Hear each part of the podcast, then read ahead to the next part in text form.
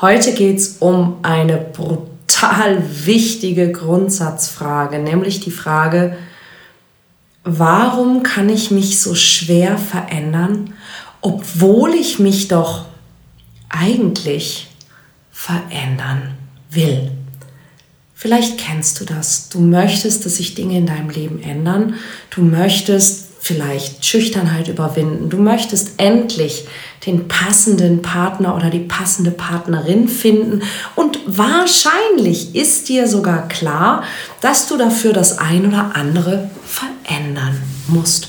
Und trotzdem, immer wieder, wenn du an der entscheidenden Stelle stehst, übermannt dich die Angst oder andere Dinge. Wir sprechen gleich drüber und rien ne va plus, nichts geht mehr. Warum ist das so und was vor allen Dingen kannst du tun in dieser Folge?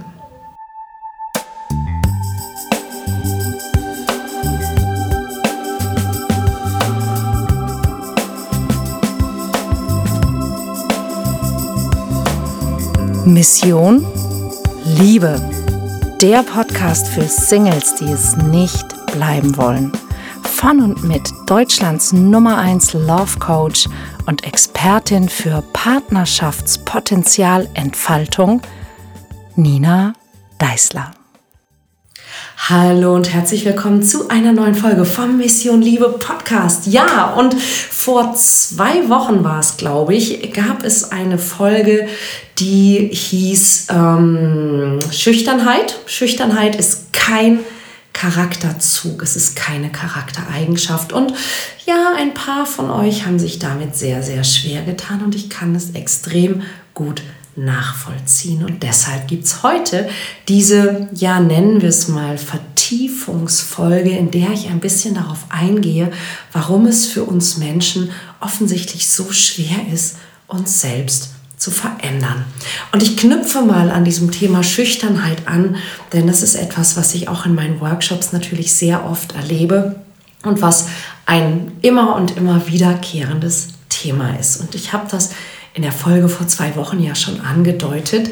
Ähm, Schüchternheit an sich ist keine Charaktereigenschaft, sondern Schüchternheit ist ein erlerntes Verhalten, das entsteht aus der Angst vor der Reaktion oder dem Urteil oder den Gedanken anderer Menschen. Das heißt, ich befürchte, andere könnten mich ablehnen, verurteilen oder mir passiert irgendetwas Schlimmes, wenn ich mich zeige, wenn ich aus mir rauskomme, wenn ich auf jemanden zugehe, wenn ich Interesse signalisiere und aus lauter Angst, dass also irgendetwas Schlimmes passieren könnte, tue ich es nicht. Und das ist Schüchternheit. Die Schüchternheit wird dann mit der Zeit eben auch für den Schüchternen zur selbsterfüllenden Prophezeiung, weil der Mensch sich also aus Angst vor Ablehnung grundsätzlich dann, naja, auch manchmal ein bisschen komisch verhält.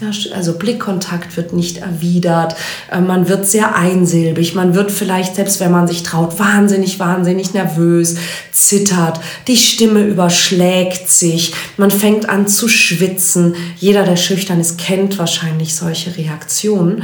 Und in dem Moment ähm, kommt man dann natürlich auch bei anderen nicht so richtig gut an, weil der andere denkt sich, oh, was stimmt denn jetzt mit dem nicht?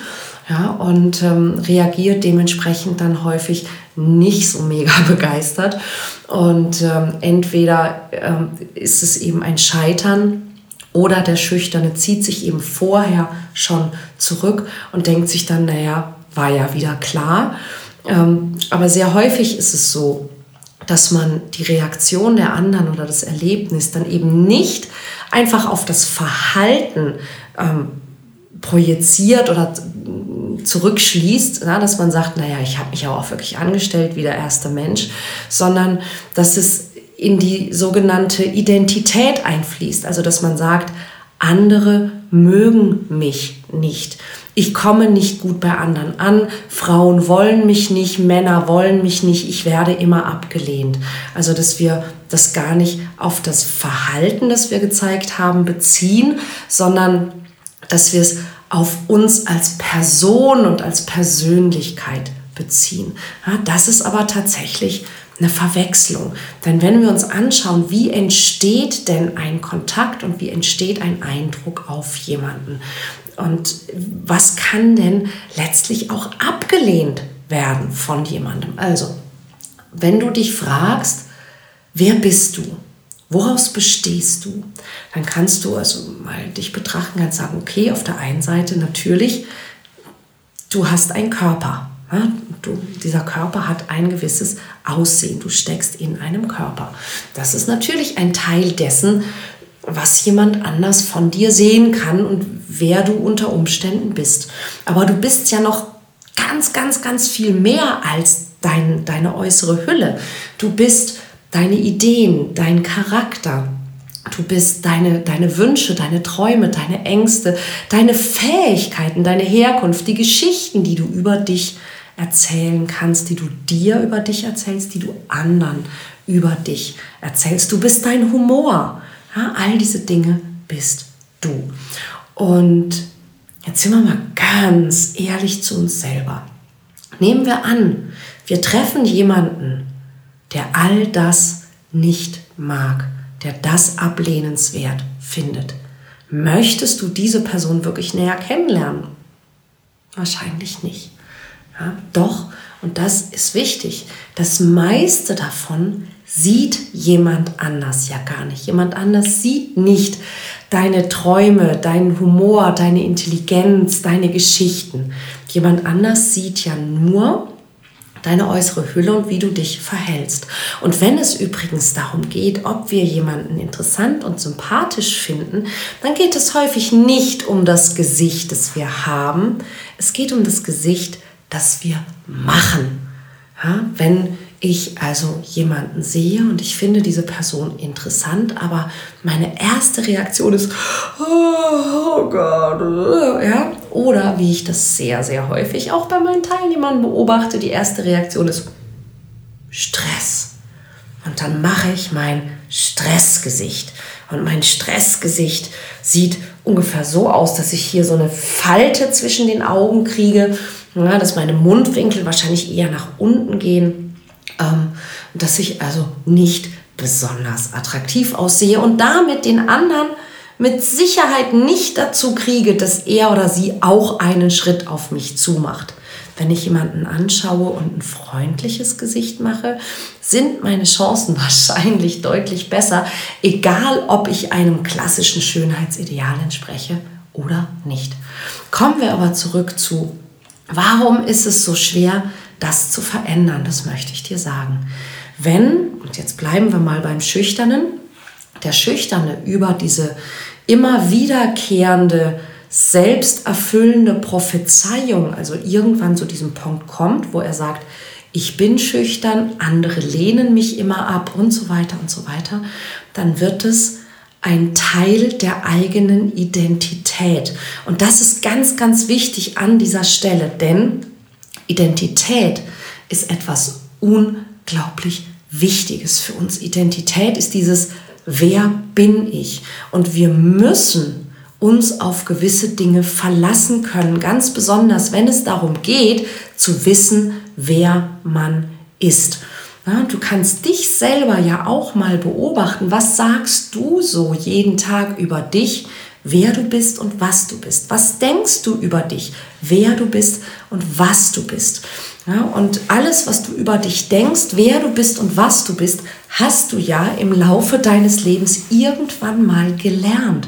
Du bist ja nicht damit geboren worden und hast dann so mit zwei Jahren gesagt, ja, so bin ich. Ja, sondern du hast es gelernt und es hat sich mit der Zeit eingeschlichen und dann eingeschliffen. Ja, und tatsächlich gibt es auch Forschungen, die sagen, also all diese Dinge, die mit Identität zu tun haben, dieses Wer bin ich, ist gespeichert hier vorne in einer kleinen Stelle im frontalen Kortex. Könnte man also rausnehmen, könnte man von vorne anfangen. Aber ich möchte dir auch ein paar Beispiele geben, damit du das besser greifen kannst. Ein Beispiel, das ich neulich in einem Video gesehen habe, das mich wirklich unglaublich berührt hat, war ein Mensch, der in den USA Motivationstrainer ist, macht ab und an Experimente, dass er Menschen ähm, zu ja, abgefahrenen Dingen einlädt. Dass er also sagt, ich möchte mit einer Familie nach Disneyland fahren. Heute. Und die erste Familie, die Ja sagt, mit der fahre ich nach Disneyland und ich lade die ein. Und er hat ein Experiment gemacht, wo er ein Sparschwein hatte, in das man nicht hineinschauen konnte. Der sagte, der erste Mensch, der mir für dieses Sparschwein 5 Dollar gibt, dem schenke ich dieses Sparschwein mit allem, was da drin ist. Man weiß aber nicht, was da drin ist. Und er geht also in einen großen amerikanischen Supermarkt und er spricht vorwiegend ältere Menschen an, weil er denkt, die können das Geld vielleicht auch besonders gut gebrauchen. Und er spricht einen älteren Herrn an und sagt, hey, möchten Sie dieses Sparschwein? Wenn Sie mir 5 Dollar geben, gebe ich Ihnen dieses Sparschwein mit allem, was darin ist. Und der Mann sagt, ach, vergessen Sie es, ich habe noch nie in meinem Leben Glück gehabt. Ich bin schon immer ein Pechvogel gewesen. Ich lasse es lieber. Und geht weg. Ich dachte, wow, das ist ein tolles Beispiel für Identität. Denn was dann passiert ist, war, er hat eine ältere Dame gefunden, die einen großen Bluterguss im Gesicht hatte. Und er hat ihr das selber angeboten. Und die Dame sagt, ich würde das so gerne machen, aber ich habe kein Bargeld. Ich, ich könnte, ich habe nur eine Kreditkarte. Und er sagt, nee, es müsste Bargeld sein. Sie sagt, I'm so sorry, I don't have any cash. Ich habe kein Bargeld. Und er sagt, wissen Sie was? Ich leihe Ihnen die 5 Dollar. Und sie sagt, was? Und er sagt, ich leihe Ihnen die 5 Dollar. Wenn ich, ich könnte Ihnen die 5 Dollar leihen. Sie geben mir die 5 Dollar und ich gebe Ihnen das Sparschwein. Und wenn mehr als 5 Dollar drin ist, zahlen Sie mir die 5 Dollar zurück. Und sie sagt, okay. Und er gibt ihr das Sparschwein und sie gehen nach draußen und er fragt, was ist passiert. Sie sagt, sie ist gestürzt. Sie hat aktuell auch finanzielle Probleme. Und draußen knacken sie dieses Sparschwein. Und in diesem Sparschwein sind 500 Dollar, die der Mann, der sich selber als Pechvogel bezeichnet hat, jetzt nicht bekommt. Und wenn dieser Herr dieses Video sieht, was glaubst du, was passiert? Kommst wahrscheinlich drauf, ne? Sein Glaubenssatz, dass er nie Glück hat, dass er immer ein Pechvogel war, ist und bleibt, wird sich noch verstärken. Und genau so geht es ganz vielen Menschen, die schüchtern sind und die ihre Schüchternheit als Charaktereigenschaft akzeptiert haben, weil Identität für uns so wichtig ist, dass wir sie immer und immer und immer bestätigen möchten. Und das ist für mich als Coach und Trainerin eines der wichtigsten Punkte und in meinen Workshops natürlich auch und eines der härtesten Nüsse, einem, einem Menschen zu helfen, über diese Identität hinwegzukommen. Und ich habe es schon hunderte Male, fast tausende Male erlebt und ich finde es immer wieder wirklich, wirklich, wirklich faszinierend. Da sitzen Menschen in meinem Workshop, die etwas über sich selbst glauben, das ihnen selber sogar nicht nur Steine in den Weg legt, sondern das ihnen jeden Tag wehtut, dass, dass sie richtig schmerzt, wenn sie das über sich denken, aber es ist Teil ihrer Identität. Und wenn ich als Trainerin versuche, ihnen diesen Teil ihrer Identität wegzunehmen, dann wehren sich diese Menschen mit Zähnen und Klauen dagegen. Nein, das ist so, ich bin schon immer so, das geht nicht anders. Ja, und sie suchen alle Beweise, die sie finden können dafür, dass das so ist und dass sich das nicht ändern kann. Und es ist, wenn man so von außen betrachtet, ja eigentlich verrückt, ja, denn wenn ich über mich selber glaube, Frauen mögen mich nicht, Männer mögen mich nicht. Ich habe immer Pech. Ich, ja, ich, bin ein, ich bin ein Pechvogel. Ich bin, nicht, ich bin nicht gemacht für die Liebe. Was habe ich alles schon gehört? Ja? Ähm, äh, Männer wollen sowieso keine Beziehung mit mir anfangen. Das sind doch Dinge, da könnte man doch denken, da möchte man doch schnellstmöglich darüber hinwegkommen ja, und sich selber etwas Neues beweisen. Aber nein, ja, aber nein, die Person ist nein. Ja, ich habe ähm, wirklich schon so spannende Dinge erlebt und ich sage es mal so, ich kann und ich will niemanden zwingen, seine Identität zu verändern. Aber ich kann helfen dabei, das zu tun. Und eines der ersten Dinge, die jeder Mensch eben wissen muss, ist genau das. Warum ist es so schwer, mich zu verändern, obwohl ich mich doch eigentlich verändern möchte? Und dieses eigentlich, das ist der Knackpunkt. Ja? Denn eigentlich wollen wir uns verändern, aber uneigentlich gibt uns das, wie wir sind, eine Sicherheit. Und wir haben sehr, sehr, sehr viele Beweise dafür gesammelt, dass wir so sind, wie wir sind, dass die anderen so sind, wie sie sind, dass die Welt so ist, wie sie ist. Und du kannst dir das vorstellen wie eine Art Hierarchie. Ja, und in dieser Hierarchie ist unsere Identität, also dieses Wer bin ich oder für wen halte ich mich? Ganz, ganz, ganz weit oben. Das ist unglaublich wichtig für uns alle, weil uns das eine Form von Sicherheit gibt. Ja, ich habe zwar Pech, aber zumindest weiß ich das. Ja? Zumindest kann ich damit rechnen. Ja, also wer ich bin, beziehungsweise für wen ich mich halte, gerade für unser Unterbewusstsein. Und das ist das eigentliche Problem. Ja? Für unser Unterbewusstsein ist es sehr, sehr, sehr wichtig. Denn das ist sozusagen die Basis, von der aus wir operieren. Ja? Und dann kommen die Glaubenssätze. Und die Glaubenssätze werden sehr häufig basierend auf der Identität aufgebaut. Ja, wenn ich so bin, dann passiert mir immer das, dann muss ich immer auf das achten, dann ist die Welt so. Man könnte im Grunde sagen, wenn die Glaubenssätze die Brille sind, durch die ich schaue, dann ist die Identität ist das Auge, das schaut. Das ist der Mensch, der schaut. Für wen halte ich mich? Und dann setze ich nach und nach diese Brille auf, durch die ich die Welt sehe. Und dadurch, dass ich durch dieses für wen die Annahme darüber, für wen ich mich halte und die Brille, durch die ich schaue, sehe ich natürlich auch die Welt auf eine ganz andere Art als die meisten anderen Menschen. Ja? Kein Mensch sieht die Welt auf dieselbe Art. Und das haben wir ja vielleicht auch gerade so in den letzten hm, drei Jahren sehr, sehr deutlich gemerkt äh, bezüglich eines anderen Themas, das wir alle nicht so richtig umgehen konnten. Keine Details. Und auch da gebe ich dir gerne ein sehr plastisches Beispiel, eine Geschichte, die ich häufig in meinen Workshops erzähle. Ich hatte so in der Anfangszeit meiner Selbstständigkeit ein Büro in Hamburg, in Eimsbüttel, in einem typischen Eimsbüttler Haus, das oben ein Wohnhaus war und so im, im nicht Untergeschoss, man nennt es ein Souterrain, also so in einem Halbgeschoss, das ein, ein Schaufenster zur Straße hin hatte. Dort hatte ich ein sogenanntes Ladenbüro. Und es waren also in diesen typischen Häusern sind also immer rechts und links von diesen Treppen sind diese Ladenbüros und darüber sind mehrere Wohnungen. Und wir haben immer in unseren Büros Wert darauf gelegt, dass wir uns gut verstehen mit den Menschen, die in diesen Häusern wohnen, dass man sich gegenseitig hilft, dass man die Post füreinander annimmt und all solche Dinge. Und ihr könnt euch wahrscheinlich vorstellen, dass jemand wie ich natürlich auch gerne mit den Nachbarn mal einen Scherz macht oder einen kleinen Flirt hat.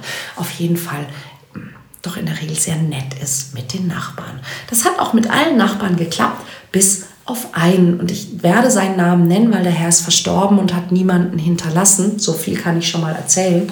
Ähm, dann wird die Geschichte ein bisschen flüssiger. Das war Herr Sander. Und Herr Sander wohnte also zwei, drei Stockwerke über uns und hat uns nie gegrüßt und hat, wann immer er konnte, Blickkontakt vermieden. Eines Tages kam Herr Sander aus dem Haus und hatte ein Fahrrad über der Schulter. Es war einer der ersten halbwegs warmen Frühsommertage und er musste durch das, wie er das Fahrrad hatte, heute in meine Richtung schauen. Ich stand vor meinem Büro, ich schaute ihn an und ich sagte, Mensch, da wünsche ich Ihnen aber einen tollen Tag heute mit Ihrem Fahrrad, Herr Sander. Er schaut mich an, runzelt die Stirn und sagt, was? So einfach! Schwingt sich auf sein Fahrrad und fährt davon. Ich stand da und war etwas erschrocken, ziemlich irritiert und äh, auch äh, irgendwie verwirrt. Und dachte, was zur Hölle war das? Ein paar Monate später allerdings veränderte sich Herr Sander zusehends. Er wurde sehr, sehr nett, er wurde sehr freundlich. Es gab sogar einen Tag, da brachte uns Herr Sander Eis. Und wir saßen draußen vor unserem Ladenlokal auf dieser Bank und ich sagte, darf ich Sie mal was fragen? Ja, sagt er. Na klar, ich sag, Sie waren früher, als wir hier eingezogen sind, nicht sehr freundlich. Wie kam das? Haben wir irgendwas falsch gemacht? Haben wir versehentlich mal, haben wir einen Fehler gemacht, den wir vielleicht gar nicht bemerkt haben? Kann ja sein. Und er sagte, nein, wissen Sie, bei mir dauert das einfach immer sehr lange, denn, naja, wissen Sie, ich wohne ja schon sehr, sehr lange in dieser Wohnung. Diese Wohnung gehörte schon meiner Mutter. Und ich habe von meiner Mutter gelernt, die Familie Sander hat viele Neider und man darf niemandem vertrauen. Und deshalb habe ich eben auch nicht sehr viele Freunde, weil ich habe mich zeitlebens an die ähm, Weisung meiner Mutter gehalten. Und ich wusste gar nicht, was ich dazu sagen soll. Ich fand es sehr spannend und ich wollte dann aber auch nicht nachfragen, warum die Familie Neider hat. Aber wie du dir vorstellen kannst, hat die Geschichte nicht wirklich ein Happy End. Denn als ich von einem meiner längeren Reisen wiederkam, sagte jemand zu mir, hast du schon gehört? Ich sag, was? Und ich sah nach oben und ich sah, dass die Fenster aus der Wohnung gerade rausgenommen wurden. Und ich sag, oh, da wird renoviert. Und sie sagen, ja, die Wohnung wird kernsaniert. Herr Sander ist gestorben. Und ich sag, oh, das erklärte aber auch ein Stück weit, warum er so freundlich wurde, denn er wusste, dass er sterben wird. Leider wusste das nur er. Und dass er starb, wurde auch leider erst bemerkt, als es sehr, sehr deutlich aus seiner Wohnung roch. Denn Herr Sander hatte so wenige Freunde, dass es über ungefähr zwei Wochen niemand bemerkte, dass er nicht mehr lebt. Und das ist für mich immer so eine krasse Geschichte, wie eben ein Glaubenssatz und eine Identität zu einer selbsterfüllenden Prophezeiung wird, die auch so richtig nicht gut ausgeht für den Einzelnen, der danach lebt. Ich hätte noch ein paar Geschichten für dich, die in die ganz andere Richtung gehen, aber weißt du, ich würde dir wünschen, dass du deine eigene Geschichte schreibst. Denn wenn irgendetwas in deinem Leben so gar nicht funktioniert, und es funktioniert bei den meisten anderen, dann hat es wahrscheinlich was genau damit zu tun. Und wie gesagt, ich weiß, dass es sehr, sehr, sehr schwer ist, weil wir uns Identität eben, naja, angewöhnen, weil Identität für uns so wichtig ist und weil man sie eben nicht einfach nur durch ein paar Worte und guten Willen mal eben über Nacht verändert, sondern wir klammern uns daran und wir brauchen so ein paar kleine psychologische Tricks. Und der erste Schritt dazu ist eben zu erkennen, dass es so ist. Dass vielleicht eine Annahme über dich selbst, die für dich nicht hilfreich ist und vielleicht auch nicht sinnvoll ist, Teil deiner Identität ist und du glaubst, du bist so und unbewusst glaubst du sogar, du brauchst es, so zu sein. Und ich verspreche dir, das ist nicht wahr. Du kannst dich verändern. Du kannst ein anderer sein. Und das Erste ist, es überhaupt in Betracht zu ziehen, diesen Gedanken zuzulassen, zu sagen, was wäre denn, wenn das gar nicht stimmt? Was wäre denn, wenn ich tatsächlich nicht schicksalshaft dazu verdammt wäre? Könnte doch sein, nur als Experiment, wäre ein guter Anfang. Was meinst du? Und wenn du mehr darüber wissen möchtest und wenn du ein Schritt für Schritt Programm dazu haben möchtest, wie du nach und nach, so dass es für dich passt und gut ist, deine Identität verändern kannst, dann schau dir unbedingt mein Mut-Ich-Programm an. Es ist ein 66-Tage-Programm, wo es genau um diese Form von Veränderung geht und wo du mit mir und von mir lernen kannst, wie du dich tatsächlich verändern kannst und eben nicht nur eigentlich. Ich würde mich freuen, wenn wir uns da sehen. Link findest du wie immer hier unten in den Show Notes. Und ich hoffe, wir sehen und hören uns auch nächste Woche wieder zu einer neuen Folge vom Mission Liebe Podcast. Wenn du ihn noch nicht abonniert hast, dann hol das bitte unbedingt nach, damit du Bescheid bekommst, wenn es die nächste Folge gibt. Die gibt es wahrscheinlich ziemlich sicher wieder am nächsten Donnerstag gegen 19 Uhr. Und ich freue mich, wenn du diesen Podcast oder dieses Video auch vielleicht teilst, empfiehlst, Menschen markierst, die es brauchen können und ähm, selbstverständlich auch mit anderen gerne darüber sprichst. Wenn du einen Vorschlag hast, worüber ich auch unbedingt mal sprechen sollte, schreib mir einfach. Ich freue mich drauf. Bis dann.